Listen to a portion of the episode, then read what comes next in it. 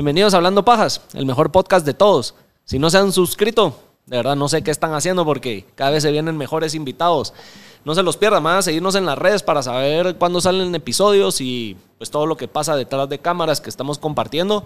En este episodio tenemos a Mono del Espacio. Él es fotógrafo, se está inclinando también a todo lo que es filmación.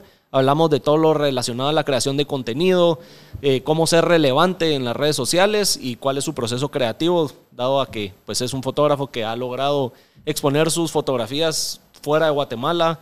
Fue nombrado embajador digital por el INGUAT. Así que, yeah, intro.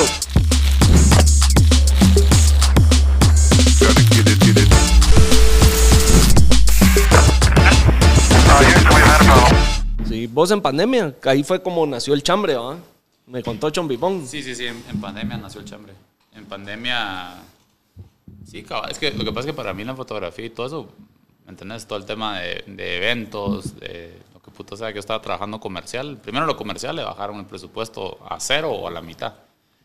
Y, y me di cuenta que la comida no iba a parar, ¿verdad? Como que se me hizo el, el clic y dije, puta, tengo que cambiar de, de espacio porque si vuelve a pasar algo así, va a pasar lo mismo, ¿me entiendes? Entonces dije, hablamos con Javier y empezó como algo virtual. Literal a domicilio, fíjate. O sea, eran, Todo el- eran reviews de comida a domicilio. Y, y ahí fue, ya fue, fue creciendo, pues. O sea, confo- conforme se fue abriendo, como que fuimos testeando cosas afuera. Y, Ya fueron saliendo. sí, cabal. Y vos, y ponerle a... Yo sé que la pandemia, como decís, se paró mucho, pero al final todos necesitaban estar en las redes y necesitaban contenido para ser relevantes. ¿No te, ¿No te trataste de enfocar o te jaló algo de lo de Asesoría. generar contenido para marcas? Pero es que lo que querían eran más... Mira, las marcas no, no generaron mucho. O sea, en pandemia... Estás hablando del 2020, pues. 2020, olvídate. O sea, y si vos miras las redes de la Mara, estaba subiendo así como contenido viejo, hacían lives o ese tipo de babosadas. Pero generar contenido así propio, nada que ver. Lo Nada. que pasó es que un montón de emprendedores tenían que generar el contenido de ellos. Y pues generar contenido propio y ahí asesoré un montón de marcas. Como que cómo crear, co- con lo que tenían, cómo crear contenido. ¿no? Más como personal branding. Y, y, y ahí también se abrió la brecha porque con dejar la pandemia, todos los nuevos algoritmos que te cercenan tu contenido, qué plataformas funcionan más, qué plataformas funcionan con pauta, qué plataformas realmente son orgánicas. Y eso me sirvió un montón. Para vos también aprender eh, a ¿Cómo que salir? determinar las redes o a... Como que salirme el cajón, vamos, ponerte en, en, en TikTok, puta, he logrado 3, 4 millones de views en un video, vamos. Entonces, um, no, qué putas, 4 millones de views en, en 7 días, pues. ponete. Eso en la puta vida lo he logrado en Instagram? ni en Facebook. ¿va? Yo estaba contento con, un- con una vaina que había logrado que yo que tenía. Bueno, sí tenía un montón de shares, porque eso es lo raro de Facebook. A veces tenés como un montón de interacción, pero es pésimo la, como el engagement. ¿va? Pero bueno, tenía 15 mil shares, que eso de plano tenía muchísimos views. Pero tenía, no sé, tal vez 30 mil likes. Y entonces ahorita acabo una publicación que tengo en TikTok que tiene 600 mil likes solo. ¿sí? O sea, Sí, la verdad, TikTok es impresionante. El que no esté generando contenido ahí, yo creo que no está eh, en nada, está perdiendo una gran oportunidad de poder darse a conocer. Sí. Yo creo que el podcast no estaría donde está si no fuera por TikTok. Yo sí le va. Siempre hemos dicho de por lo menos dos, no, como tres o cuatro clips de episodios subo al día en TikTok. Y el alcance que ha tenido es por, por TikTok. por TikTok. Sí, la verdad se lo amerito a TikTok. Sí, no, es, Igual- es, es- es otro. Mientras lo, lo monetizan, ¿no? porque eventualmente van, a- lo van a frenar y. Pero ahorita, como lo creo yo que el rollo de ellos es votar a Facebook. ¿no? Sí. No sé de dónde. Bueno, aunque vos te vas a otros países y vos nomás abrís la plataforma, te salen anuncios En TikTok. en TikTok. ¿Así? Sí. Pero no sé si vos tenés un VPN en tu celular o algo así que le puedas No, eh, no, ponerte en Estados Unidos. Y nomás te metes, es un anuncio. Ah, Y la manera que también están, bueno, ya sí te sale mucho, estás viendo y te salen videos tipo TikTok, formato TikTok, muy orgánicos, casi que filmados con celular, los ves, pero ya te sale que es, eh, que es anuncio. ah ya, ya. Entonces, de alguna manera yo creo que ya lo están haciendo, pero a su manera. Ah, no cool. el puro, puro anuncio que ves en Instagram y en Facebook. El y es que es muy intrusivo, siento yo, Instagram, ponerte como cómo presentan el contenido. Es, yo estoy viendo mis babosadas y de entrada la gente está pautando para tener alcance. Es que ahí, ahí es donde Ahí, está mal. ahí se jode. Y una vez pagas, creo que el algoritmo de tu red te cambia totalmente. Ya no se vuelve Yo- tan yo orgánico, creo, yo. Yo creo que tu- las redes, en, en- o sea, en Instagram de por sí nunca te dan un reach orgánico, nunca lo tenés. O sea, y dependiendo cuántos followers te lo, te lo frena. Pero al, al, al- el- la red está construida de tal manera que si vos no pautás, no llegas al 100% de tu audiencia. Entonces es bien tramposo porque, por ejemplo, yo he usado mucho eso de collaboration y me pongo a analizar cuántos de los followers de la otra persona. Entonces viene y como que analiza, ah, dice, eh, hay dos cuentas, la que más followers tiene, de ahí saca los, de ahí saca los views. Entonces cuando haces la colaboración, llega a más de tu gente, ni siquiera es la gente de la otra De persona. la otra. Ajá. Porque tal vez vos estás aportando más. Exacto, pero es- o sea, es una mate, pues, es Sí. como que tiene... Yo en mi Instagram personal sí he visto cuando hago ponerle una colaboración con mi ahora esposa, vamos, puta. Me cuesta todavía decirle así. Eh, subo una foto con ella eh, y más o menos tenemos la misma cantidad de, de seguidores y sí se nota como que es muy parejo. Pero sí, ponerle en, eh, en la cuenta de, de Hablando Pajas, subo poner una foto una, con vos, una colaboración con vos, y sí se nota totalmente la diferencia. Ya.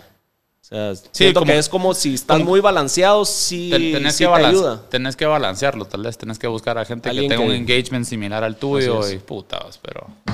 O alguien, o a menos que alguien quiera hacer una colaboración con vos y sea la manera de, de vos aportarle a esa persona o a esa cuenta, digo no. yo. Ah. No, no, no, sí, para eso sí funciona, pero te digo que, Sí. o sea, en mi caso yo lo hago porque es, es una forma de, de compartir ego, vamos, porque de repente les agarro a alguien que tiene 5 mil seguidores y entonces puta le caen, no sé, 15 mil views que no le caían antes y o sea, es, como Ah, que te bueno. emplumas, ¿ah? A mí no me sirve ni verga eso, pues, pero prefiero eso, prefiero eso a pagarle a Facebook para que vean mi contenido. Sí. No. Sí, la verdad yo no le he gastado un centavo en, en hablando pajas y ahí va. Y me lo he gozado por lo menos el, el cada 100 seguidores nuevos. esa- Son reales. Esas metas y son reales. Y prefiero tener la cantidad de seguidores que tengo ahorita reales a saber de que una foto tuvo, no sé, 100, 200, 1000 o 3000 o no sé cuántos likes o views, pero porque fueron pagados. Como que, Sí, sí, sí. no sí. sé. Estoy 100% No sé, prefiero tener cinco, cinco seguidores reales y que al final me he dado cuenta que también se ha vuelto como más fiel la gente que me ha seguido y que sigue el- el- la cuenta del podcast porque por algo lo están siguiendo. Y que No porque les apareció, les salió y Es alguna que, es- es que publicación eso, siento- eso es lo que yo siento que es gacho. pues. Y aparte que si sos tan cabrón, porque estás pagando? O sea, tiene, tiene un tema ahí de ego y de, de- de percepción que yo creo que no... O sea, ponete, yo me dejo mucho, yo me dedico mucho a redes sociales y, o sea, ¿cómo putas voy a decir? ¿Y cómo llegó eso y pagó? No, no, no hace huevos. sentido. ¿verdad? Sí, es un... Es una incongruencia. Una incongruencia. Mira, no te pregunté, de la nada nos pusimos a hablar, ¿querés algo de tomar? Eh, sí, que tenés algo con azúcar, lo que sea. Pepsi, Sí. una adrenaline. No, eso mucho, mucho rock. Mucho. No, es que tiene, esa, esa vaina tiene tiamina, eso sí me hace huevo. Pero Sí. sí, pero gracias. Ah, una Pepsi entonces. Sí, está bien. Ah, la- pues sí. Muy temprano. No, chela, ahorita no. Gracias, todavía tengo que regresar a chancear. Si no, si no agarro carreta. o sea, Nos ¿sabes? ponemos aquí. Y aquí vengo medio, re- medio pensando lo que voy a decir, porque después, puta, a mí me ha oído verga De tanto fluye. De, de hablar muladas en podcast que... Pero eso es lo bueno de aquí, que puedes decir lo que sea, como sea. Ah, sí, Y sea, al final, si no te llega, lo borramos. buena onda. No, hombre. Ya, Pero, es- pero es interesantísimo todo ese proceso de, de cómo, cómo las redes sociales evolucionaron en los últimos cinco años. ¿no? sí. Ayer Ha cambiado. Ayer Un estaba chingo. con, ayer yo estaba con un cliente, eh, yo trabajo mucho en gastronomía, pero más del lado institucional, como que yo les genero, no sé, cambio de menú, eh, lo que querrás, videos, ah, pero más del lado, del lado del restaurante, ¿verdad? no tanto la experiencia del consumidor como hacemos en Chambi. Y, mm, y estaba, haciendo- le entregué un video, vamos, pero era un video como me gusta a mí, porque básicamente me dieron carta libre y me dijeron, mira cómo le podemos llegar al consumidor, queremos nuevos seguidores, la. Entonces les hice un video súper nervioso. O sea, yo me metido en mi, en mi rollo de TikTok. ¿verdad? Y cuando se lo expliqué, me dice, puta, yo ya estoy en otro pedo, ¿verdad? pero me, me, costó, me costó como tener esa conversación. Pero yo creo que me entendieron, ¿verdad? Y, y me ha pasado con un montón de clientes que cuando les presento una idea, todavía es, es como que querés meter algo de formato horizontal en un formato vertical. ¿verdad? Y el formato vertical es bien castigador porque no puedes meter mucha mierda de por sí. ¿me- me Así entiendes? es. ¿Cómo putas pones a dos sujetos? Ni mocan a estar así pegaditos. ¿Verdad? O sea, Cuesta. es, es- Pero vos sabes que eso es interesante porque es como ese nuevo challenge para los creadores de contenido de marcas, no el TikTokero o el Instagram que todo el día anda tomándose selfie o TikTok, porque esos ya saben cómo es la mierda, pero las marcas, de que ahora el formato está cambiando, ya no es horizontal, ya es vertical. Y ves videos de música de nuevos que ya los están haciendo formato, pensando en formato vertical. es que yo creo que el formato horizontal está muerto. O sea, está destinado a morir, ¿me entiendes? Ese- ese- Para la- cine. Pero es que el cine tampoco. O sea, mira lo que pasó con la pandemia. ¿Cuántos cines tronaron? O sea, el cine para... Pero pues, pero um, una serie, una... Pero hay gente que unas- consume, hay una estadística interesantísima, el 40% de la gente consume Netflix en el celular. O sea, yo no creo que tarde que de repente van a sacar una serie, que es consumible en, en, en, en celular, ¿me entendés? Pero mira el IGTV. Más o menos, tal vez ahí hubiéramos podido haber visto algo de Pero es que IGT, un, un tipo de video, un formato más eh, extenso, de- o sea, en tiempo, que la gente igual lo generaba y cuando no pegó. no, no, no pegó. No pegó porque la idea que era horizontal lo puedes ver. Entonces ahorita lo cambiaron y ahora es vertical. Pero TikTok está metiendo videos de 10 minutos y si vos te metes a YouTube, YouTube ya tiene videos verticales. Sí. O sea, si vos querés consumir, que es lo que yo siempre leí a YouTube, el formato. O sea, yo veo y un pedacito de video. Eso darle la vuelta no, no pega. Es, ¿Verdad? Vos, vos consumís tu contenido así. Así. O sea, esto no... Pero es por el hecho de que querés una mano. Estar ya Eso, con pero- el dedo gordo de una mano aquí, al estar así con el celular horizontal, no sé, es, es una posición rara. Uno está acostumbrado a esto. Eso es más Es ergonómico. un sí, es un, un estudio que cabal vi hace poco de, de cómo está cambiando toda la creación de contenido por el celular y por la comodidad de cómo agarramos el teléfono. No lo agarramos con las dos manos, siempre es con una mano. Sí, totalmente. No, y de hecho hay gente que compra el celular en función de eso. A qué, qué pueden sostener en su mano. Y si les queda muy grande uno, se pasan uno más pequeño. o A sea, menos que seas de los que compra el Samsung ese, que ya es un- una tablet, una tableta, un tablet entero. Cabal. Puta, esa mierda, si yo la veo, me llega, cómo se ve, pero creo que no lo pudiera tener. Eso se chinga. O sea, o sea, un, un El crease- estar abriendo y un cerrando. crease la- ahí le estás metiendo un montón de tensión. Eso eventualmente no... No se va. Al menos que sea una nanotecnología que se reconstruya. O sea, el, wear and tear de, esos, de esa vuelta hace pedazos esa pantalla. No me lo imagino así. Ponerle un año de uso eso. pff, Adiós. un pixel ahí, ¿verdad? Sí, algo, algo va a pasar. Ahí pronto vamos a saber qué onda. Vos, ¿y vos cómo empezaste con la fotografía? Porque vos estudiaste arquitectura. Sí. ¿Y cómo te inclinaste a, a fotografía? Fíjate que fue una lucha desde pequeño, porque en mi familia siempre estuve expuesto a las cámaras. O sea, mi papá me enseñó a usar. Creo que lo primero que usé yo fue una videocámara. O sea, yo siempre usaba, siempre he hecho video, como videos familiares, ¿verdad? Y, y en la casa de mis viejos tenía, yo hacía como producciones con mi hermana, así como una casetera, hacíamos como shows de radio, según ella, yo, un cassette lo grabábamos y hacíamos sound effects y siempre estaba expuesto a esas cosas y tomaba fotos con, con la cámara de mi papá. Lo que tal vez el limitante de la cámara de film es que no tengo paciencia y la revelada así tu vieja. No, no, te gustó. Nunca tuve ese proceso, esa, esa disciplina. Realmente donde yo pegué el, el brinco de, de volverme adicto a la fotografía fue con el teléfono, fue con el iPhone, como con el iPhone 3GS. Ahí fue donde dijiste esto es lo mío. Sí. ¿Ya te habías grabado de arquitecto o seguías en la U? No, qué, qué putas, o sea, estaba, cuando salió el iPhone 3GS yo estaba como en... A hablar pajas, no sé. Tercer año Sí, de la U, cuarto año- trata aquí, hablando paja. Bueno, no sé, pero, pero está, sí estaba en la U y empecé Ajá. haciéndolo, tenés razón. O sea, pero Instagram apareció como en el 2010, o sea que ya no estaba en la U. Entonces ahí, ahí hay un gap. Pero creo que con el teléfono empecé a tomar fotos porque sí, porque habían como, me gustaba como que los filtros y las babosadas. Me recuerdo que usaba Twitter, Twitter no tenía, en su principio no tenía fotos. Pero lo que me gustó de Instagram fue la conversación que podías tener con gente que no te conoce. Y siento lo mismo eso en TikTok. Es- Ese como discoverability. Pero lo Orgánico. com- completamente orgánico. O sea, de repente yo estaba hablando con gente en Rusia. ¿Cómo puta hacías a conocer? O sea, e- eso fue lo que me enganchó a mí. Y que la conversación casualmente era fotografía. Y o sea, ahí fue donde tal vez fue lo que te enganchó Sí. a inclinarte a la fotografía y dejar la arquitectura. En un momento te... Me dediqué a los dos. Me dediqué a los dos. Mira, me dediqué a los dos, pero con el, con ese como, esa caída de la, de la industria inmobiliaria como en el 2018, o 2008, no me recuerdo. como que empezaron, ahí empecé a ver fluctuaciones, vamos, que dije, oh, puta, yo creo que la arquitectura tiene ciclos, tiene ciclos como cada 10 años. Y por el 2018 dije yo, ah, puta, esta verga, esta mierda. Y más que todos los clientes, vamos, no tenía tanta libertad. Y yo me salía de proyectos para ir a hacer fotos. O sea, me salía, me refiero a que me salía de la oficina, pues. Y dije, no, ya no. Y hubo un llamamiento capital en mi oficina porque teníamos, o sea, yo era accionista de, de una empresa. Y le dije, no, mucha, aquí están mis, cedo mis acciones y ya, no Órale, quiero me meter voy. ni un len más a esta mierda. Y porque también me estaba mintiendo, ¿me entendés? Cada vez estaba alejándome más y eran proyectos eh, como muy tradicionales, dos casas así estilo antigüeñas y como que estaba gravitando. Más de lo mismo. Sos- Es un servicio. Es completamente un servicio y eso sí no es mi rollo. ¿sabes? O sea, a mí sí me gusta. eh, Yo siento que el arte lo haces por el hecho de hacer arte, ¿me entiendes? Porque el, el arte es que tanto puedes empujar algo, no es para una remuneración económica.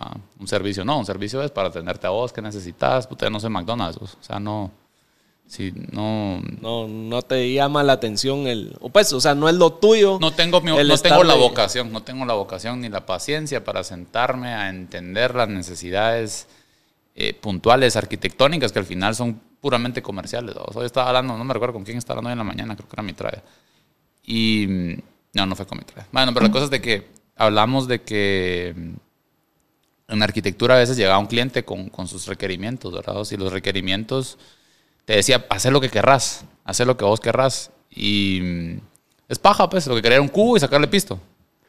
Pero si hubiera partido yo desde el principio, mira, mano, yo quiero esto porque quiero maximizar el área, entonces también tú- esos, esos constraints te, te generan oportunidades de diseño.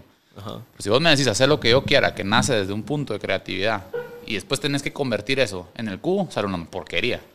Sí, ¿Entendés? es eh, empezar eh, poniendo todo en la mesa y después llevarlo a quedarte en la caja de zapatos, que para qué putas. ¿no? Y, y yo sí siento que es un reto porque ponete, a mí creativamente me gustan los límites. A mí me gusta que alguien me diga, mira viejo, puedes hacer fotos con esta mierda. Y entonces ver qué hacer con, ese, con esa herramienta y llevarla al límite. Versus hacer la foto que querrás. Ah, no, pero no puedes usar esa cámara, no puedes... Puta, entonces, ¿me entendés? Sí. Ya me Mejor que cachaste. te digan de, una, de entrada qué onda. Sí. Y es que te pregunto eso porque vos sabes que a mí me pasó más o menos, bueno, casi se pudiera decir lo mismo. Yo también estudié arquitectura y estuve 10 años en, en construcción y de verdad, o sea, siempre anduve con una cámara desde que salieron las GoPros. O sea, pero mi Sí, yo, tema también, era yo, video. también, yo también hacía fotos de cabal en, la- en las obras. Ajá. Pero yo era el, el- Yo generar un video, porque cuando salió la GoPro, el ver puta, los anuncios de, Ah, de ya. GoPro decía, yo quiero esas tomas, yo quiero ese video, yo quiero, o sea, como que quería replicar mucho de lo que veía que la Mara estaba haciendo. Y me enganché con, con la GoPro y el estar generando video y video y video y video. Y poco a poco fui conociendo más programas de edición. Al principio empezaba con el mismo que te, que te ofrecía GoPro. Y era muy, muy bajo. Era como Paint. Vamos, casi que, pero en video. Ajá. Y entonces fui como, ok, ¿cómo hicieron esa transición? ¿Cómo se logró generar la composición de ese video? Y cómo entonces empezás a conocer que hay más programas de edición, empezás a, empecé a aprender a ciertos efectos, ciertas cosas. Después, bueno, esa toma no la hicieron solo con GoPro, sino hay un equipo más allá de solo la GoPro. Entonces fui comprando equipo, metiéndome en el rollo y me enganché y órale. Entonces, el hecho de que yo también es- me salía de la, de la oficina para ir a filmar o a tomar una foto o algo así me apasionaba más que estar sentado en un escritorio revisando una obra o estar diseñando y haciendo esas cosas. Y, ahí fue y donde... que de cierta manera fuiste honesto con vos mismo, porque podrías seguir ahí. Sí, me costó. Y vos sabes que siempre, como que siempre lo decía. Pasé como tal vez unos tres años diciendo, quiero dedicarme a esto, quiero dedicarme a eso, pero no me atrevía a dar el paso por no salir de la zona de confort. Ya estaba cómodo donde estaba. Ahí estás. Entonces, hasta Sí. que llegó el momento que dije, no, ya no puedo seguir engañándome y me tiré el agua a ver qué pasaba y creo que ha sido las mejores decisiones que he tomado. Y es que esos leap of faith son interesantes, porque ya cuando tenés un ingreso interesante en algo, Se soltarlo es más uno. difícil. Es más difícil, pero mira, a mí me creó esta base que es interesantísima. Yo no dejo que eso me pase otra vez. Y no dejo que me pase con fotografía tampoco. O sea, yo te juro que hay clientes, o sea, yo tengo la visión, y- porque igual que vos, yo pasé, yo trabajé desde el segundo semestre de arquitectura. Entonces yo pasé, yo hice la mate, yo pasé en arquitectura, o sea, si tomo en cuenta todos los renderings y todas las cosas que hice, que me estaban pagando, vamos. Pasé 15 años en esa vaina. Y ahí lo hay una parte donde dice fotografía. Pero me entiendes, son 15 años. Ahora no dejo, digamos, que cuando estoy haciendo fotografía tengo esta forma como gurú de saber si a ese cliente le puedo trabajar o no. Porque digo, le puedo crear valor. Porque si no le puedo crear valor y lo único, la única interacción que va a haber es una transferencia de dinero, no me interesa. Sí, es solo por algo. Eso, algo así acabas de, de poner un, un- en un story de, en tu Instagram. Hoy va, de que vos no aceptas un chance si no sentís que, o no haces un trabajo con alguien si no le agregas valor o no sentís que le vas a Ajá. agregar valor. Correcto. Entonces, ¿cómo logras medir eso si sí o si no le vas a agregar valor o cómo logras filtrar? Es puro instinto. O sea, es una Calle. Es, leer la conversación, ¿verdad? Si yo veo que es una persona muy tradicional. Daré un ejemplo. Vemos que viene alguien y se me acerca eh, ah, a lo que nunca he hecho. Vos le harías unas fotos a mi, a, a mi recién nacido o a mi hijo. El hijo no quiere esa foto. La quiere el papá. Entonces, yo te- para que el papá esté contento, tengo que. ¿Me entendés? No, no es, el, no es el, lo que estoy haciendo, no es el cliente final. Entonces ahí no hay, no hay una transferencia energética chilera porque el güiro no es parte de. Tal vez yo soy ese güiro berrinchudo que me hubiera dicho, ah, puta, yo no quiero que me hagan fotos. ¿verdad? Entonces, a mí me gusta trabajar con el, con el cliente final, ¿verdad? el que lo va a usar. Si hay intermediarios, ahí es donde me la. Ya no te llega. Porque es negocio, ¿me entendés? Sí. Y, y eso, y siento yo que el arte, como te digo, yo siento que el buen arte tiene que provocar. Y si provocar va a pasar por una burocracia, va a pasar por un montón de filtros, ya no es arte. Es otra vez ese cubo pisado. ¿no? Entonces, ahí- lo mío, vamos, a veces sí he podido hacer, hacer, ser comerciante y decir, ok, esto es, es un servicio, ¿va? Pero ahí lo, lo, ¿cómo se dice? Lo hago outsourcing, vamos. Contrato a alguien que me ayude, que se, que quitarme ese- esa, Esa- mochila. Porque no es- en lo mismo que te pasaba con la arquitectura, que era ofrecer un servicio. Sí, no, por eso, pero lo que te digo es que yo trato más estar del lado creativo. O sea, estar ahí donde puedo crear valor, donde alguien necesita creatividad, donde tiene que romper el esquema, o a veces tal vez no tiene tanto presupuesto, pero entonces tiene que estar más abierto a ideas distintas, ¿va? Alguien súper cuadrado, súper burocrático, que puta, que me ha pasado vos, que yo llevo a clientes que pagan muy bien y te pisan hasta por la ropa que llegas, vos es que estos no, son los valores de la empresa. Yo no, cerote. O sea, ¿me entendés? Querían que llegaras en saco. ¿o qué? No sé, Puta. vos, no sé, pero cosas así que yo digo, es bien yuca. vos. Entonces he tratado de, de- de ser honesto conmigo mismo y decir, aquí hay una sinergia donde puede haber, no solo yo le pueda crear valor, sino que también no me quite a mi energía, ¿me entiendes? Sí, que te motive y te den ganas de hacer el trabajo y no que lo estés haciendo solo por sacar el chance. porque a las 3 de la mañana, cuando te estés desvelando, por un proyecto pura verga, decís putaría haber cobrado más. ¿Me entendés? Ah, No, y, pasa que cuando a veces no tenés el feeling con el, con el proyecto, lo haces por salir del paso ahí estás. y no te estás inspirando, no metes tu lado creativo, no te logras expresar o, o transmitir tu, tu, tu yo artístico con el producto final porque lo hiciste solo por, por salir del... Eh, eh, pone- ponete, esa es una de las cosas que he hecho yo en redes. Jamás, en- o sea, a mí me chingan con ser influencer, pero yo soy el peor influencer. Porque a mí cuando las marcas me dan los lineamientos, les digo, no podemos trabajar juntos. Porque necesitas que lo que yo subo, que llevo, puta, 12, 13 años subiendo, va a pasar por cinco personas a decirme qué puedo subir, gracias a la verga. Órale. No puedo. ¿Va? O sea, yo, yo te puedo crear un contenido con esos requerimientos para tus redes. En las mías no hay opinión, papá. No, que no puedes decir malas palabras, Dios. ¿Me entendés? Y eso, y eso, y eso es complicado porque entonces hay manas que dicen, no, con cerote no quiero trabajar, qué vergueo. Pero eso es bueno porque entonces los que trabajan conmigo ya saben a qué se están metiendo. ¿va? Ya saben que... Sí, hay- es una manera de expresarte de verdad, auténtica, no es el alineada a lo que el, el cliente busca. y, y- y exacto, porque y siento que todos tienen menos alcance. ¿va?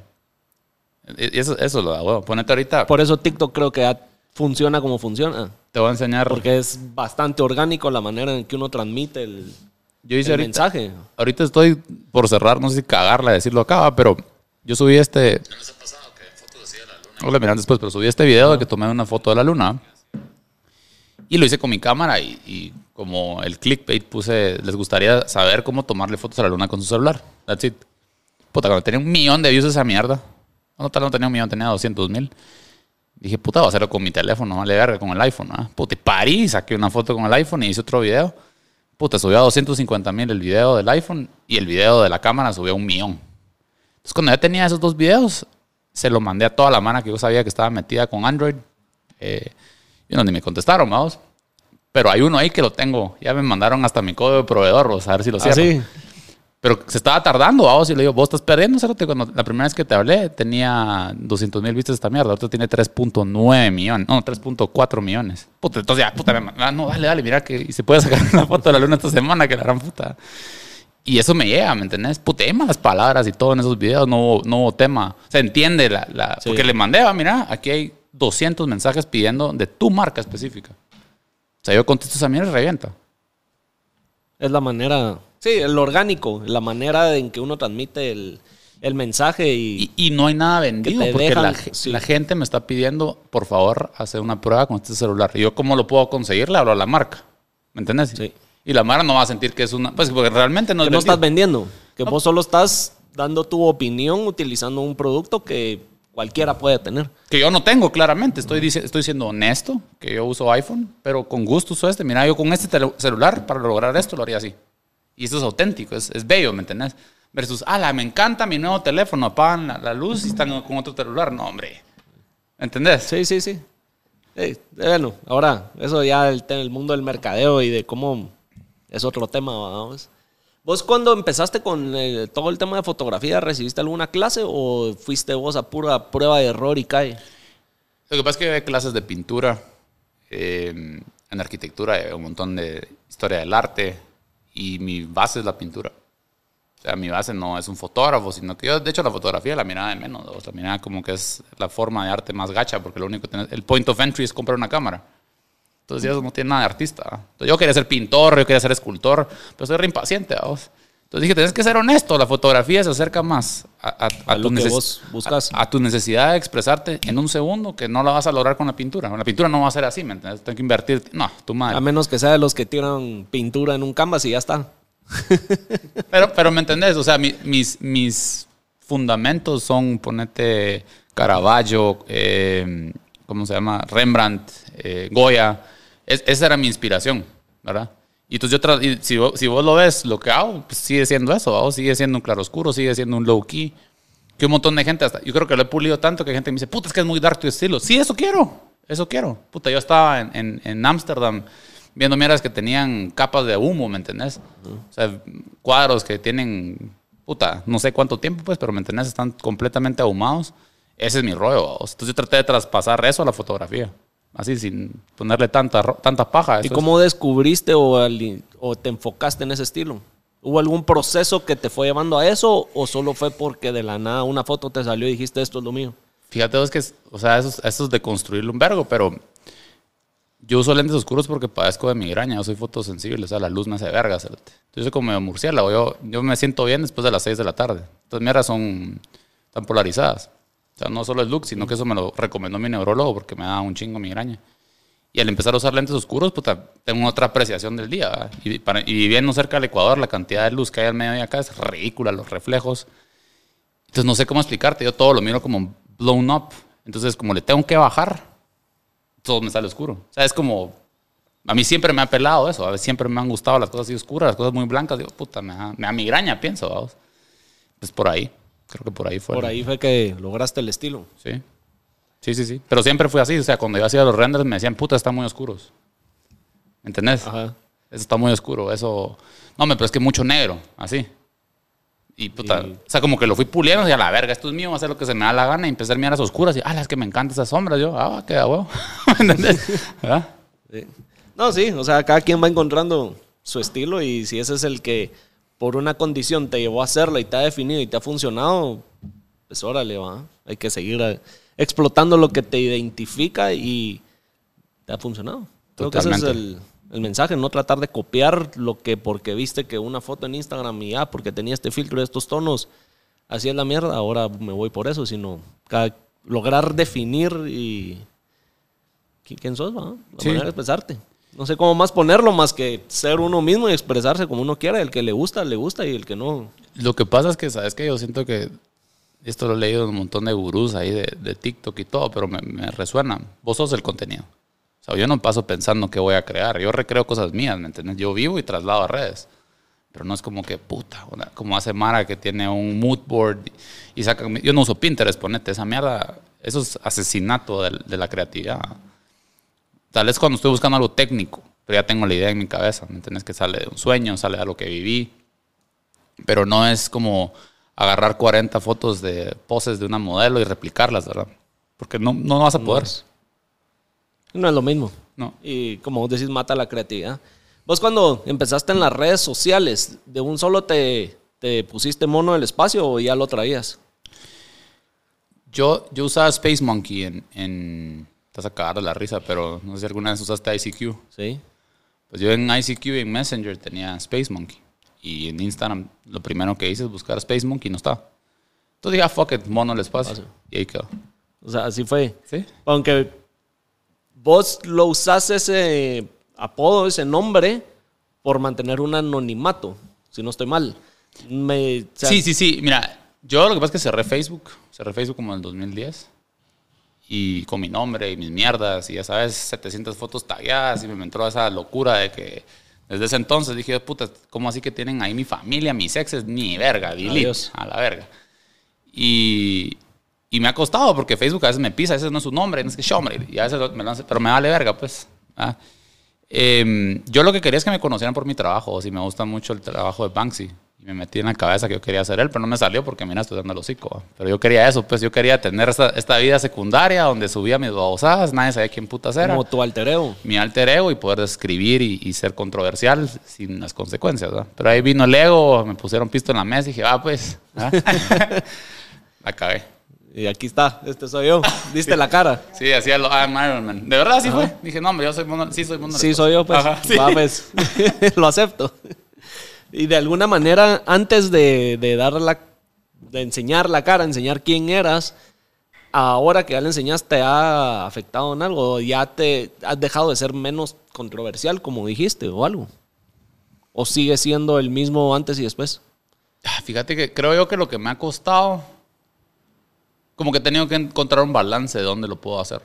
¿Me entendés? Como que entiendo la sociedad en la que estoy y soy como más, como tengo como más malicia porque sé que si digo algo va a ser controversial, pero no va a ser efectivo porque va a ofender a la gente. O sea, no va a mover a la gente que pueda hacer algo al respecto. Entonces he sido selectivo de cuándo usar ciertas babosadas. ¿Me entendés? Pero no en mi expresión del arte, más en las mierdas que digo, pues. Pero ponete, si, si yo le meto algo, algún, algo particular en, en una foto porque me nació y se va a ofender, encima de verga, eso no. Pero más en lo que digo, pues, porque no soy, una, no soy un personaje, no soy político, ¿para qué puta me voy a poner a hablar muladas? No te va. Sí, nada que ver, pues. Y me van a coser a vergazos porque estoy hablando puramente de experiencia y no es como que, ¿me entendés? No es, no es fundamentado así como para hablar de ciertos temas que uno no... Ya me ha oído verga, ya he aprendido, pues, ¿me entendés? Es que así es como uno aprende, a saber en dónde sí meterse y dónde no. De foto lo que querrás, porque es algo en lo que me defiendo, pero meterme a temas que no son míos, ya ni por el puto. Y con el estilo o el concepto de tu fotografía de que sean mujeres y modelos posando esto y eso, no, No, eso no la tengo gente verga. lo ha recibido bien. Sí, he tenido un chingo de vergados, pero no me importa. Entre ellos hasta casi que me han cerrado Instagram, pero eso nunca lo voy a cambiar. O Porque sea, caen nudista o qué? Fíjate que nunca ha sido con las fotos, sino más como el tema sexual de mis historias. Porque yo tenía, o sea, yo hice, yo hice este segmento que se llama Lunes de Confesiones Ajá. Y empezó a tener un montón de tráfico y cada vez me empezó a pelar más. Pero a pelar, y no solo en el contexto guatemalteco, sino que ya vino el algoritmo de Instagram y me empezó a censurar. Es más, tengo un video, te lo voy tengo un video bloqueado que ni me recuerdo qué putas dije, pero una chava estaba preguntando, no, no estaba preguntando, sino en el question box puso, ¿qué pensás del sexo anal? Porque los hombres son unos coches, ¿no? Pero así lo dejó. yo- o sea, literal yo me grabé con, con- con la mierda de Instagram y, y le puse, ¿pero a qué te referís? No estoy entendiendo. ¿Que un cerote te la meta por el culo y le quede llena de caca? ¿O, o que, le, o que se deje chupar el culo o algo así? Pues lo grabé y me, me cerraron la cuenta.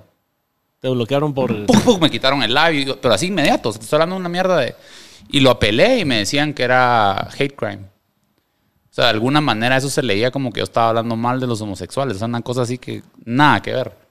O sea, era una cosa puramente sexual, de sexo anal, Ajá. que estaba hablando con una chava. Eh, Lo malo es de que ya es, son computadoras detectando ciertas palabras que no es una persona realmente viendo que tiene tal vez Criterio. criterio, sino ya es a ciertas palabras, algoritmo lo bloquea y órale. ¿no? Y comiste mierda. Sí. Y ahí se fue tu engagement y todo. Pero le agradezco muchísimo a esa babosados porque eso me hizo met- meterle muchísimo más a TikTok. Es que eso es lo que la gente ha estado diciendo, vamos, de- y viendo realmente de que ahí... Sí, a mí me ha pasado que sí me han borrado varios videos porque me sale que estoy rompiendo los community guidelines que dice ahí, pero en el mío personal, en el de Hablando Pajas, no, pero sí, de alguna manera lo han tratado de, de dejar más libre expresión, pero sí, sí te, te ponen ciertos parámetros más amplios que Instagram, pero ¿Y qué, ¿Y qué es lo que te digo? Como que... Twitter creo que es donde sí puedes Ah, no, con en Twitter le lo doy con, en Twitter le doy con todo. Pero ponete, es, es un tema de, que entendí yo. O sea, al final del día esa plataforma me sirve a mí para vender foto, no para venderme que soy el más vergas. O sea, que a quién le quiero demostrar yo que digo lo que pienso y hago lo que me da la gana, ¿me entiendes? Eso es mucho ego.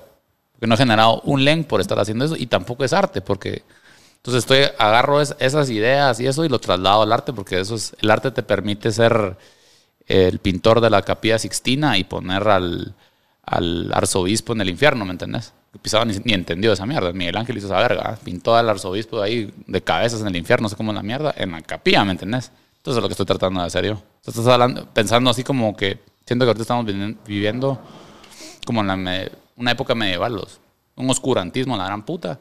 Y por eso está toda esta censura digital. Es como muy parecido la Edad Media. Pensar la plaga y un montón de ideas bien cerotas de control. Y ahí sur- surgió el mejor arte. ¿no? Porque era in your face, pero con clase. Era la manera de expresarse de una manera que no todos lo entendieran, oculta. Sí. Sí. Y el que lo entendió, lo entendió.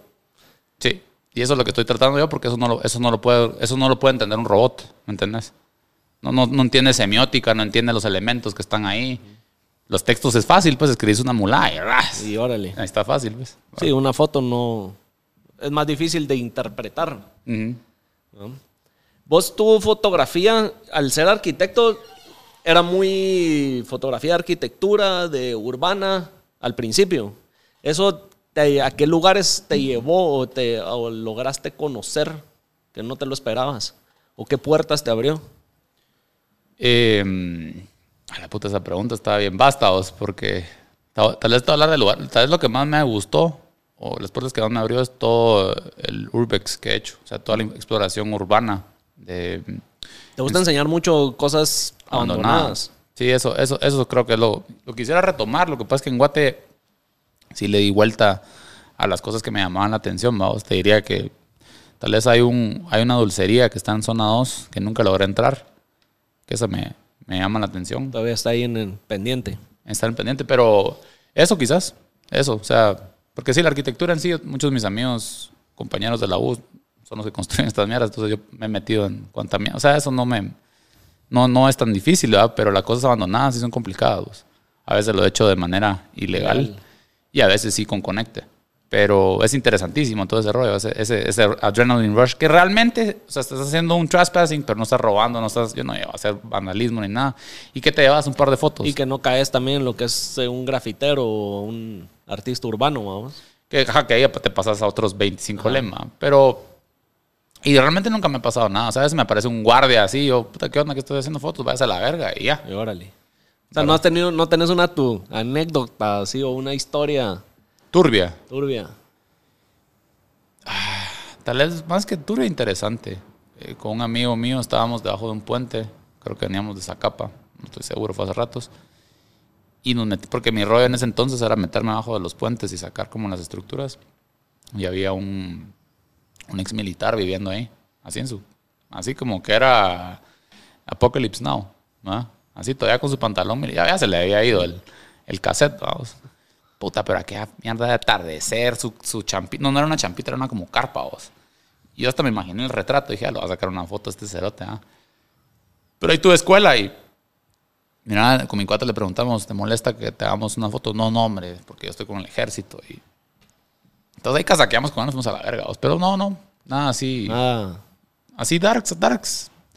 No, siempre los ha ido manejarlos. No, no, no te podría decir nada así como espeluznante ni nada. O sea, más que todo eso, a ir a lugares donde yo no... después me crucé el puente de, las vacas. Sí, de las vacas. Que es el que une zona. Es, un puente de. de, de Fegua, que está abandonado. Y está entre zona 18 y zona 6. O sea, es un barranco. Y una vez que crucé, o sea, ahí se cruza mara de todo tipo. Pero no me pasó nada, ¿me entendés? O sea, más que la percepción de peligro, porque esa mierda se sentís que se va a romper. A Eso sí te puedo contar un montón de veces, casi me he muerto, pero así de. Pero por mula, pues, si te haces subir una mierda Por que está- andar ahí de aventurero. Ajá, pero así que, puta, que se me aparezca alguien o me roben o algo así, no. No para ¿Y nada. cuál es la foto que explorando digas, esta es la más de abajo que he sacado? O la más inesperada. ¿Tenés alguna o no? De esas de abandono, te soy sincero. Porque tal vez hay veces uno que con el ojo humano ve el lugar, pero en cámara, puta, sale un resultado que no te lo esperabas. Esto no tiene nada que ver con lo que estamos hablando, pero sí es como de fotografía urbana. Yo, yo fui a la feria de Jocotenango y vi venir un señor eh, que venía hacia mí y dije, puta, ese es un, un fotorretrato increíble. Y yo, y yo sí soy bien huevo, yo te tiro la cámara y si no te llega, pues... Y, y casi nunca me pasa. Y el pisado posó y se fue. Y la foto está ahí en, en Mercado 24. Ahí está impresa. Ahí la ves. Esa vez. Sí. La he visto. No sabía que era de vos. Sí, esa me llega. Cae de risa. Pero fue una foto. Yo tomé una foto, o sea, fue... Esa. Y ya. Y después la imprimí con Pablo y ya. Y órale. ¿Sí? Sí, esa sí la he visto. Sí. Vos cuando, bueno, el- la fotografía urbana es más jugar o re- retratar lo que ya está. No puedes moverlo, no puedes modificar la luz del día, solo esperar el momento, Sí. buscar el ángulo y ya. Cuando le tomas fotos a modelos, ¿cuál es tu proceso creativo? Mira, las modelos empiezan mucho en la selección. Que eso a veces, a veces la gente se... Por tema de ego, ¿va? yo me quiero... Como cuando alguien se va a cortar el pelo, o si es la misma mierda de arquitectura. Puta, llegan con su Florida Design para hacer un- una casa de zona 15 en, en- en el puerto, ¿va? O sea... Y es algo así, la gente a veces... eh, o sea, yo selecciono a la gente, no me seleccionan a mí. O sea, yo tengo que ver a la O sea, persona. si alguien llega y te dice, mira, haceme este chance o yo quiero que me tomes fotos, Sí, pero no así, te voy a decir qué hacer. O sea, si me dicen, mira, quiero que me hagas esto, tu madre. No. órale. Pero más que todo, es, ejemplo, yo empiezo mi proceso creativo a contestarte. Yo empiezo como una idea en mi cabeza y, y trabajo en series. Entonces, por ejemplo, hice una serie que se llama El Cuarto Rojo, que básicamente era todo con luces rojas. O sea, era un fondo, pues, en mi casa, pero... Y eran chavas en calzón, pues, en, en boudoir. Y, y el tema es eso, pues, que la luz roja te acentúa muy bien la piel, te quita todos los blemishes y es como... Se ve más como un- una pintura que como una foto. Porque el problema, siento yo que la fotografía boudoir, cuando tenés mucha luz, se ve gacho. O sea, hay un momento donde, ¿me entendés? Hay, hay ciertas intimidades que, que- que no las querés ver, ¿me entendés? Esas mierdas son producidas. Playboy está producida. Entonces, si vos ves a alguien en bola, solo en bola, si le tomas una foto, es un cagadal. Y ese es un gran problema ahí, ¿verdad? Como cómo tener gusto. Entonces, yo empiezo con una serie de- de- pensando en iluminación o un concepto y voy escogiendo las piezas. Pero parte de que todas van a ser con luz roja, ponete, voy a hacer 10 retratos, entonces voy escogiendo las personas que yo creo que van con ese Con ese concepto. concepto. Y ya después lo mato y a la verga, otro. Más Y en, eh, en, eh, tu proceso creativo, obviamente, o sea, ¿cómo te lo explico? Porque o sea, yo en mi cabeza y lo entiendo que, y lo, pues, lo sé por los trabajos que he hecho, vos ves eh, el lugar, la escena, el- la iluminación, vos trabajas mucho con, Sí, con luz. Y eso, ves, te imaginas el resultado final. Lo llevas a programa edición, usas Lightroom, me imagino. Y ahí lo terminas de tonificar. No te ha- la pregunta al final de lo que estoy diciendo es, ¿no te ha interesado probar el lado análogo, donde ya no puedes modificar lo que tomas? Ya te entendí. Mira, yo todo lo hago en cámara. O sea, lo, lo que yo trasteo en, en... Porque ponente yo sé que pensando otra vez en arquitectura, detesto Photoshop porque Photoshop es meter capas. Es adulterar, puta, hacer una mierda de noche, de día, esa mierda no la hago. Yo lo que juego es simplemente con contraste y las curvas. Y that's it. Todo lo demás es filtros en la cámara, el lente, eh, el sensor, ¿verdad? Porque el sensor te va a dar como ese aspecto del film. ¿verdad? Es como qué, qué film usas, te da cierta, cierta eh, ¿cómo te diría? Cierta color science. ¿verdad? Hay una razón específica por qué uso Sony, porque Sony tira verde. O sea, como que hay un montón de decisiones de diseño antes de tomar la foto. Entonces, mi edición digital no es muy diferente a la de film, porque film que haces, sí, la digital, la tomás análoga, pero después que haces la pasas a Lightroom. ¿Me entendés? O sea, hay gente que si sí las- sos, eh, si al final le querés volver a retocar y digitalizaste la imagen, pero si... Si la querés imprimir, sí, pero la gente es eso. O sea, muchas personas en, en redes sociales que usan film la digitalizan. Same pasa shit. por un retoque. Pero no te ha interesado explorar ese lado análogo. Lo he hecho y me vale verga, así te lo digo. O sea, para mí film is dead, I don't give a fuck. El único, el único tema de film que me llama la atención es 120 milímetros, donde yo sí realmente creo que hay una mejoría. Pero en 35 milímetros, tranquilamente te digo que me vale verga. O sea, yo siento que las cámaras de 35 milímetros no... Tienen cierta textura, ya, pero es bullshit. O sea, es, es un tema muy personal, vamos. A mí me encanta lo digital, me fascina. Me fascina lo glitchy, me, gusta eso que dicen que se ve muy digital, me encanta. Y, eso, y para ahí va, ¿me entendés? Y por eso he podido traducir mi fotografía a, a video. El film, ¿cómo puta lo vas a traducir a video? Es, es como, es como, es como, ¿sabes cómo es? Es como los músicos que usan, Vinil. eso es un nicho. Es que oí la textura, ¿sabes? ¿Me entendés? Pero no, no, no, no es un tema de fidelidad. La digitalización te da una fidelidad a la gran puta, pues, ¿me entendés? Un autoenfoque, eh, puedes separar canales. eh, no sé si puedes hacer eso en film, no quiero hablar muladas, pero yo no creo que puedas sacar de un, al menos que lo digitalices, pero de un film puedas separar un canal rojo, uno azul, uno eh, verde, no sé. Ahí sí no, no quiero sonar ignorante, pero me gusta la parte digital. los- Y me recuerda a mi época de arquitectura. Me recuerda a sacar un render por capas, a sacar un alpha channel separado, sacar, so- eh, sacar sombras, sacar colores. Es- esa mierda me encanta. Y de hecho, y me he ido más por ahí, ¿sabes? Como digitalizar más, cómo tomar una foto infrarroja o cómo, o sea, hacerlo más digital todavía. Entonces mi respuesta es no, no. No, no, no va con mi... Con, Con mi- tu línea. Sí, no. ¿Y cómo has logrado que ese sea tu diferenciador, ya que una foto digital con el celular cualquiera toma? O sea, cualquiera, o sea, cualquiera, Sí, sí, te refiero a entiendo, que te entiendo. cualquiera puede tomar eh, una foto digital y le mete contraste, en cual, hasta en Instagram puedes editarlo ya, o cualquier aplicación le mete el contraste, las curvas. ¿Cómo has logrado vos sobresalir o ser, ser diferente? Ya. eh, no sé, o sí creo que a la gente le gusta. O sea, eso, eso ya no, no te lo respondo yo, que lo responda alguien más. Yo hago lo que me gusta. No, no ando viendo qué anda haciendo otra gente. Y por lo mismo, vamos. Entonces, ¿O cuál crees que fue tu diferenciador al principio cuando Usar el empezaste celular. a darte a conocer Usar que el te celular. sobresalió de la demás vara? usar el celular. O sea, yo empecé siendo iPhone only y eso siento que le, le gustaba a la mar. Que es lo mismo que estoy haciendo en TikTok, ¿verdad? O sea, eso, por eso me recuerda un montón TikTok. A tus inicios. En Instagram era solo, solo teléfono y, y te puedo decir que yo creo que pasé como 5 años de los 10 años que llevo en Instagram eh, solo con celular. Y esto es completamente digital y te voy a enseñar como que... Esto lo he usado poco porque siento que ahorita que estoy hablando con vos me estoy inspirando a hacerlo más. Pero este es mi mero pedo, mira. Esta es mi otra cuenta de Instagram, pero como este tipo de cosas digitales, a eso me refiero, para que me caches. Ok. O sea, como data bending. eh, Esto sí es full edición computadora. No, todo con el iPhone. Bueno, pues, o sea, full edición no es algo que salió directo de la cámara. Sort of. No, sí, porque tengo, o sea, tengo, tengo apps que te distorsionan de una vez desde el teléfono. O sea, cuando estás tomando, pues. Ya te caché. Y eso me lleva un verbo. A mí lo que me gusta de la foto. Es otro, otra manera de expresarse, ¿va? Sí. Eh, Pero eso me lleva un verbo. Está, la verdad es diferente. Es una fotografía más, eh, no sé cómo se me olvidó el nombre.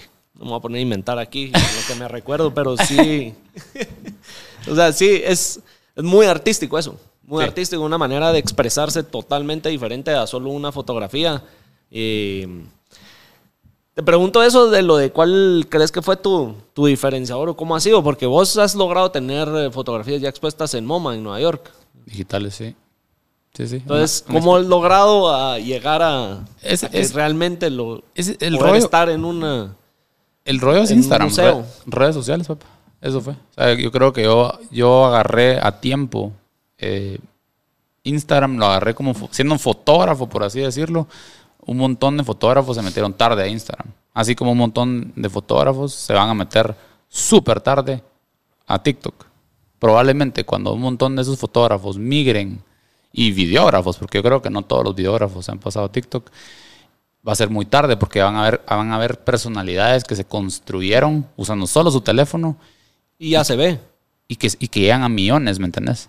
Y entonces es como, ¿para qué puta voy a contratar un video? Si lo que necesito es que, llegue- que comunique. Y si, este, y si este es el que habla, ¿sabes cómo es? Es como vos hablas español. Y para vender tenés que hablar chino. ¿A quién crees que van a contratar? ¿Al que habla chino o al que habla español? No, pero es que el español, es que es del país, puta, chino, papá. Dios, te toca aprender chino ya más tarde. Eh, Así es.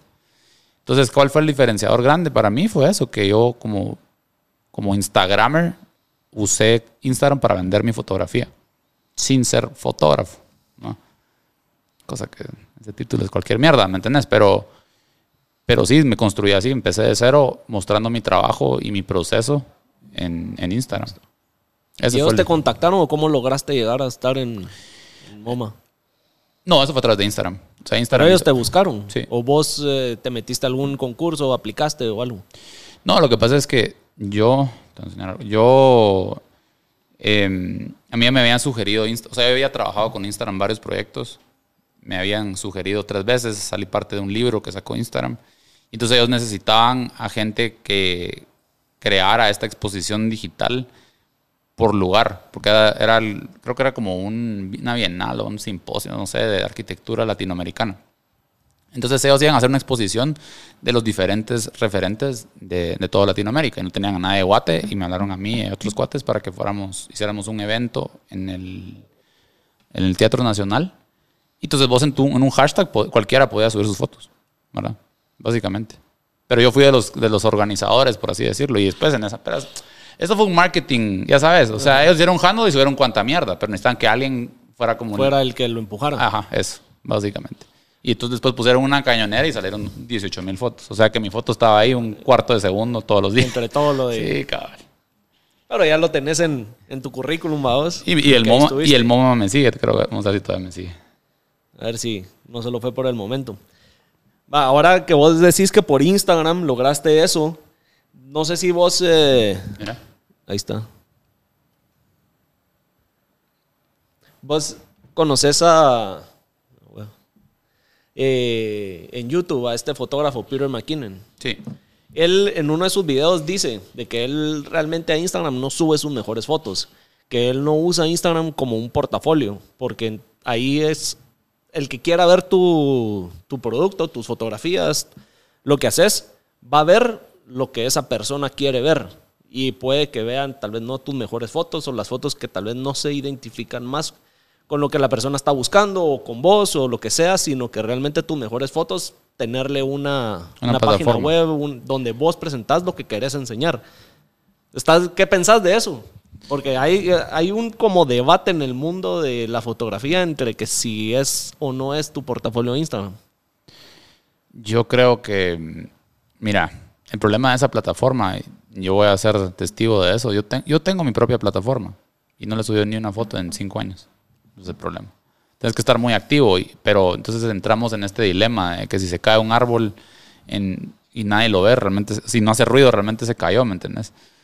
No sé vos, no sé. Y sabes que siempre estás evolucionando, siempre estás evolucionando. Y cuando a un cliente le, por ejemplo, yo no tengo un reel que le muestro a los clientes, porque en el momento que se lo doy, esas mierdas ya son viejas. Y tu, y tu estilo va cambiando todo el tiempo. Tal vez porque yo me muevo en Guate, vos, pero yo nunca he tenido necesidad de darle a alguien un, portafolio. La gente me conoce por lo que... Y, y honestamente me termina de conocer cuando ya estamos trabajando. No sirve para nada un catálogo, porque la fotografía vas a generar algo nuevo en ese momento, ¿me entiendes? ¿Y qué es el problema? Que si vos tenés un catálogo, a decir, yo quiero esto. Y regresamos a lo mismo. ¿Cuál es tu propósito? Mi propósito es hacer cosas nuevas.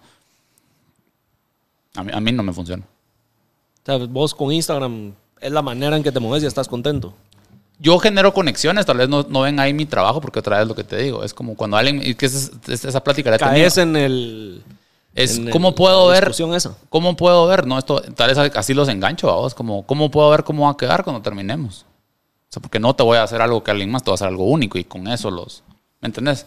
Y pero a veces fotógrafos como Peter McKinnon tienen un estilo que, puta, sea un, un, un shoot de zapatos, o sea, de montañas, puta, mismo color, misma mierda, todo, ¿me entendés?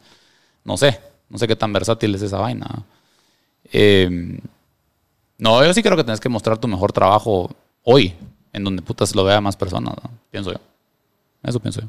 Pero ya uno- ya me trabé. en una red social donde estás subiendo bastante contenido, ¿cómo logras hacer que la gente diferencie No o encuentre Es para cuál vos. es el mejor? No, pero es para vos, porque tiene que, o sea, vos tenés que ser el filtro y decir esto me gusta a mí y te lo estoy mostrando. Si te gusta, bueno, y si no, come mierda. Porque si no, esas redes sociales para esa mara. ¿no? Y alguien que está comenzando, ya sabemos que montarse a Instagram ahorita es, ya agarró la bola demasiado tarde. Pero alguien que está empezando, ah, porque es un güiro que pues, hasta ahora puede ser fotógrafo y le llega, ¿qué consejo le das o cómo lo guiarías para empezar a comunicar su trabajo, empezar a hacer, darse a conocer? Creo que lo que tiene que hacer es enfocarse sí en la foto, pero concentrarse al mismo tiempo en la historia que hay detrás de la foto. O sea, que, lo que es lo que no hablan los fotógrafos, ¿me entiendes? Tienen que hacer lo que no están haciendo los demás. O sea, sí, si empieza a subir sus fotitas, come mierda. Pero si empieza a hablar qué lo motivó, qué sintió, eh, a través de TikTok, puta, ahí lo puedes mover cagado a la risa. O sea, lo salpicás, pues, creas un montón de audiencia en TikTok. O sea, tienes que hacer video, pues, es lo que te estoy tratando de decir. Pero lo puedes hacer con tu celular. Puedes hacer esa como historia, ese storytelling de qué hay detrás de esa fotografía. Y entonces Instagram te vuelve- se vuelve tu catálogo del end result, ¿no? Básicamente, eso haría yo. O sea, ese, ese sería tal vez el proceso para alguien que está comenzando. ¿Qué le Sí. aconsejarías? Sí. Que empiece en TikTok, alineado con su cuenta en Instagram, pensando que ahí es como que ahí pone su photodump, hasta tiene el nombre, vamos. Photodump, imagínate esa mierda. Eso es Instagram, photodump. Donde vas a tirar todo tu, Sí. tu Eso, contenido. totalmente. Y ahora cambiando un poco de tema, de fotografía. He visto que también, y bueno, ya lo mencionaste acá, que también te has metido un cacho a filmación. Sí. ¿Te ha llegado eso? ¿Se puede ver más de, de vos como filmmaker o te preferís inclinar siempre más a fotógrafo?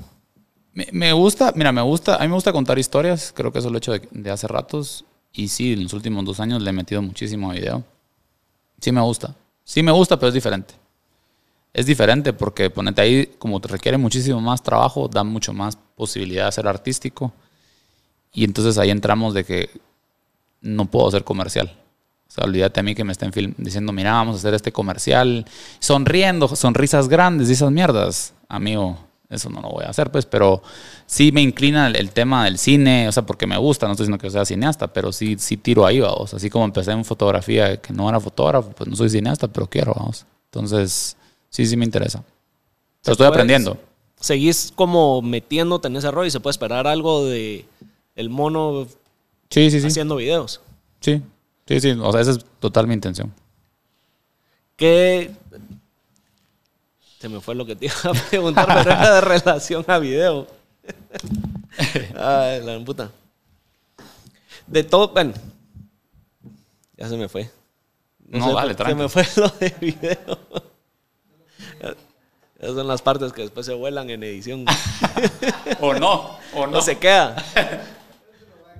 Ahí lo dejamos. Para que vean que no solo es fluida la- las pajas que se hablan.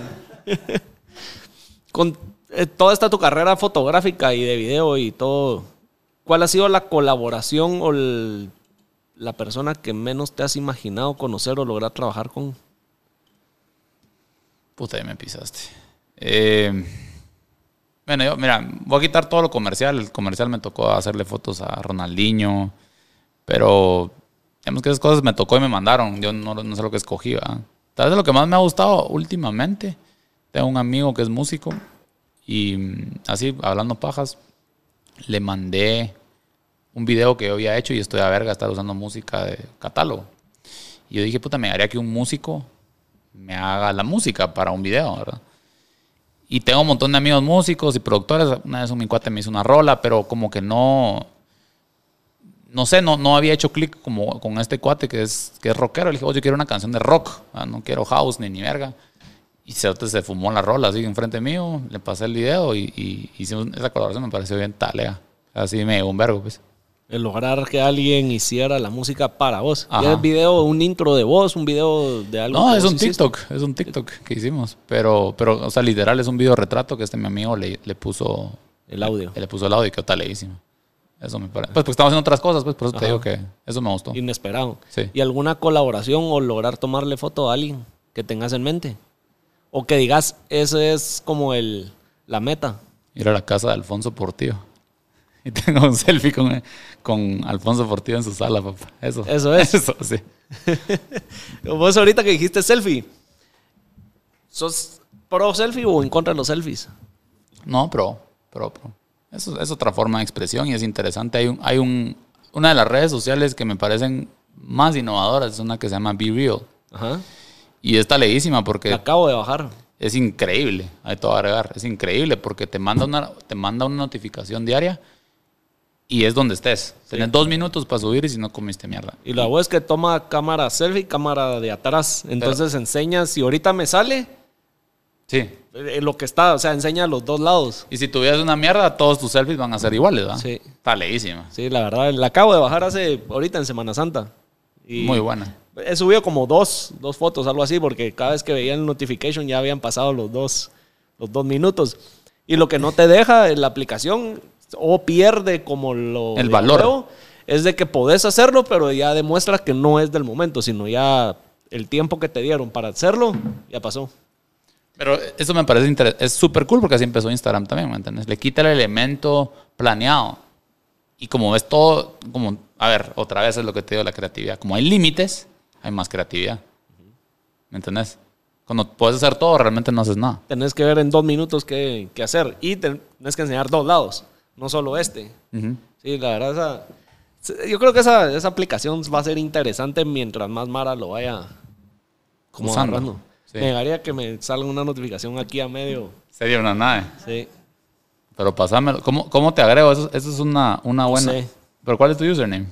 Momo Burro. Está leísimo. Yo estoy agregando a la gente así porque es gente que conoces. Entonces es un engagement one-on-one. Sí. No es síganme. Aunque esta- podés ponerte a explorar la Mara que ya la Pero está no hay- usando y es hay- bien poca. Pero no en Guate. No, pero eso es lo que me, lo que me está gustando de que lograr sobresalir en esta nueva red social y montarte a la bola a tiempo. Porque Sí. eso es lo que es al final. Totalmente. Ah. Déjame ver si ya me... Sí, aquí me sale invited. No, es- es- esta red me parece espectacular. Y como te digo, me gusta. Yo la estoy trabajando hacia gente que conozco. No hay ego, no hay ego, ah, es como, ah, me, me llega como pensás, va a agregarme aquí. Entonces vas a ver ahí un día que estoy, ¿me entendés? Es, Sí. es bien íntimo, pues. Ahorita me, sal, me metí y me salió que... De verdad. Bueno, ya salió uno. Acá me salió el tiempo de... Que nada. Bueno, antes de que se nos vaya el, el podcast. Hablando de todo esto de redes sociales, vos tenías tu hashtag de MonoShootMe. Sí. ¿Todavía lo seguís? Por los algoritmos no lo he usado a vos, porque creo que esa mierda como que agarra, agarra callo, son pajas. Sí lo uso a veces, pero, pero ya no me funciona para lo que lo quería, vos. Pero sí, sí lo uso. ¿Sabes qué es el problema con los hashtags? Que hay un momento donde te los quita. Como que si vos lo estás usando, viene y, le da prioridad a gente nueva. Sabe qué, tanta otras, qué tantas otras personas lo están usando. Y yo no sé qué tanto sirvan los hashtags en Instagram, te soy sincero. Pero yo he visto que toda la gente que crea su propio hashtag, porque lo usaban como una herramienta para crecer ellos mismos, Ya murió. no, no ya murió, pero te saca. O sea, vos puedes tener 3 millones de followers, haces un, haces un, un hashtag y lo usan 10 personas que tienen menos seguidores que vos y ahora ellos aparecen en top. O sea, hunde tus mierdas ahí para que no los des vos para... Ya sabes, no sé, son esas mierdas que... Esas cosas. Sí. Pero yo sí le meto, le meto hashtags ahí en Instagram. He visto Mara que dice, no, ya murió. O solo quédate con cinco que sean relevantes. O mete uno bueno, dos pura mierda y por así. Yo de verdad sigo con los más que se me ocurran, metiendo de todo. Hay, hay publicaciones que no jalan y de la nada veo que tiene más alcance por hashtag que solo por, por seguidores. No sé. Yo tampoco sé. No pierdo nada seguir poniéndolos y... yo tampoco, yo los uso, pero por ejemplo en, en, en TikTok sé que sí no funcionan. O sea, en. TikTok... Y esa dinámica de Mono Shoot Me, ¿qué era? Ah, lo que pasa es que... mm, ¿Era para que la gente subiera una foto o te pidiera que Ajá, vos o sea, le como tomaras que- foto o para Ajá. vos llegar a más gente y jalarlos a tus... Como que para shoots, encontrar, ¿o qué? encontrar hay quien se apunta, solo usen esto en sus hashtags. Y entonces yo buscaba chavas ahí o gente que quisiera retratos y los sacaba del hashtag. La manera de... De jalar. De jalar y después la gente lo se volvió branding, ¿verdad? Sin, sin verlo, que cuando yo le tomaba fotos a alguien ponía mono shoot me, mono shoot me. Eso, eso me disparó un montón, creo yo. En su momento, cuando los Para- hashtags funcionaban. man. La manera en la que creas ese engagement hacia tu cuenta. Cabrón. Entonces, y ahora cambiando ya totalmente de tema. ¿Cómo empezaste? Vos estás metido en lo de valiendo verga, ¿o no? Sí, es mío. Es Pues de vos. es- ¿Cómo lo es- empezaste? Es ¿De dónde de salió? socios. Para los que no saben, es ese es un merch, es un clothing brand que ¿cómo le podemos decir? Es merch, pero nació, creo que ese fue mi primer análisis de historias, de reaccionar a lo que la gente me, me decía. Yo valiendo verga lo usaba como, puta, hoy estoy valiendo verga. tía Un subió- dicho tuyo. Pues no es mío, es mexicano, ¿verdad? Pero yo un amigo lo usaba y, y yo lo empecé a poner en, en historias. Y por ahí alguien me dijo, vos deberías de sacar hoodies que digan eso. Yo, hombre, puta, cuando llegan como 10 dije, voy a hacer 10 hoodies y a ver si se los vendo a esos 10 majes, Buenos ¿verdad? vendimos 300. Y los vendimos sin tenerlos, porque lo que hice yo es que saqué 10 muestras y con las muestras les hice fotos. Y entonces nos cayeron 300 compras y con las compras los mandamos a hacer y puta, Y ahí te fuiste. Ajá. Sigue produciendo. Sí, sí, sí. Ahorita vamos a lanzar, hemos estado parados porque estamos montando un website para poder vender con, con todo, con tarjeta de crédito y todo, y como que, como que sistemizar más el- el- la venta, vamos que estar ahí contestando por DM y esas mamarrachadas. O ya solo dirigís una página y, ahí se hace hacete- todo. hacete verga y ya. Y ahí sí, usar pauta y todo el rollo vinculada a un, a un carrito de compra, vamos, para que sea mucho más paja y, y la logística también de enviar y todo ese vergueo. Qué buena mierda, la verdad. Es, bien vos el, el nombre, el valiendo verga. Creo que todos nos identificamos que al, algún momento hemos valido verga. Es que sabes que lo que compraron siento yo que fue más el mensaje. Sí. Porque, porque el tema de valiendo verga es para todos los que están luchando por sus sueños y los han escupido, masticado. Pero a pesar de que están valiendo verga, Ahí sí. ahí siguen. Ajá. Entonces esa mierda le gustó a la Mara, ¿no? Porque no era. ¿Qué hay detrás de? Porque es positivo, medio tirando mierda, haciendo, haciendo alusión de que estás comiendo mierda, pero que es temporal, ¿verdad? Y eso a la gente le encanta. De las cosas que más me han gustado de eso, ahorita me- que me traes eso a la alusión, ver una foto en el Museo del Internet de Guate, de un cerote con una chumpa valiendo verga en el tráfico y está, y dije, puta, ahí. Valiendo verga. Sí. Es cabal lo que. Ajá, entonces, qué increíble. está bueno. Ahí vamos. Te voy a pedir un, un hoodie o algo. Porque Ok. sí está bien de bueno. Sí, con lo que querrás, a las órdenes. ¿Qué podemos esperar del mono? O- ¿A dónde quisieras llegar vos con el tema de la fotografía? Mira, vos, a mí, a mí lo que me encanta es crear, me fascina. Y ahí sí que ¿A dónde te lleve? A donde me lleve, porque yo sé que soy con, yo sé, y lo tengo claro desde los 18 años, a mí lo que más me motiva es crear. Y lo de de crear es que puedes crear con palitos, es para vos, ¿verdad? es una cosa completamente egocéntrica. Y, y eso me ha traído hasta acá, entonces yo creo muchísimo en eso, ¿verdad? He, he estructurado ciertas cosas del lado de servicios donde yo sí puedo eh, replicar la fórmula, por así decirlo, y no tengo que estar yo enfrente, que eso es lo que quiero. Yo quiero delegar un montón de mierdas que hago ahora para yo dedicarme 100% al arte, ¿me entiendes? Por arte, no por comercio. O sea, mi parte comercial, eh, que es lo que estoy formando ahorita, un equipo, que yo les paso esa parte, pero ya la parte creativa, de que por qué decido hacer fotos de un lugar a otro, son completamente mías. de vos. Y, y yo que sea el que lo financie, ¿me entiendes? De, jalado del otro lado. Eso es como que mi goals. Lograr quedarte solo como un creativo y tener a alguien en el lado comercial, como decís, vamos, todo sistematizado de alguna manera que funcione. Sí. Sin vos tener que estar viendo todo lo demás. Que, fun- que funcione más pasivo y... ¿Tenés alguna meta de alguna fotografía que quisieras lograr? ¿De Ah, a dónde quisieras llegar? ¿Lograr exponer en algún lado? ¿Lograr eh, dar clases algún día? No sé. Ya. ¿Tenés definido a dónde querés llegar? Mm, creo que tal vez el tema de galería me llama la atención, pero ha cambiado tanto eso que creo que lo estoy tirando más a NFT, ¿verdad? Como ¿Te, que te interesa el mundo de los NFTs? Est- estoy metido, eh, estoy metido en cripto y un montón de cosas, pero el tema del NFT lo que me haría a mí es, es cabal eso, que sea como crowdsource tu- ah, en lugar de tener followers, tenés, tenés financiar, pues la gente que te está comprando tus vainas es la gente que la... Sí. e- Eso me interesa un montón, así pensar en un esquema. Pero así. más como para financiar tus proyectos o no sé si vos seguís a Logan Paul. No, pero sí sé quién es y sé de lo que más... Él de los eh, sus fotos que va a sacar ahorita No, no sé. como NFTs, que él vino y está por salir, supuestamente salía el 18, el lunes. Y él se propuso por 99 días sacar con una Polaroid 99 fotos creativas. No, ah, te tomo una foto, sino puro arte tomado con una Polaroid y las va a vender como NFTs. Ya. Entonces, está vendiendo una foto creada por él, que es arte, ¿verdad? Y por medio de NFTs. Y al final son coleccionables. ¿Quisieras inclinarte más en eso o que sea una manera de, No, yo- de yo- fondear tus proyectos? No, no, en general eso, pero las dos, dos, las dos. Porque entonces creas ese, ese digital content que te estoy diciendo, tiene una razón de que valga más y no sea que lo pueda dar copy-paste, porque lo que vale es el NFT. Sí. Es que al final es el certificado de autenticidad. Ajá, el non-fungible token. ¿no? O sea, es- eso, eso me interesa un montón. Como que pensa- por todo lo que te he hablado de ese tema digital. O sea, si me preguntas por dónde voy, puta, esa mierda es mi rollo. Tirarte ahí. Y si fuera a imprimir, imprimiría en otros, o sea, no, no revelar, sino me iría más a que lo he hecho. Imprimir en metal, imprimir en otras, en otras, o sea, más en la creación de objetos, ¿verdad? Pero no tanto revelar. Que por ahí creo que, no sé si te contesté, pero Sí. por ahí va el rollo. O sea, irte, lograr tirarte a ese mundo. Sí. ¿Qué consejo le das a los que nos están viendo, escuchando? que, que sean el contenido. O sea, no importa qué haces, porque esa es la realidad. hagas lo que hagas, lo que subís en redes debería de reflejar a lo que sos. Y vos sos el contenido. O sea, si vos haces podcast, sacas eso todo el tiempo, ¿me entiendes?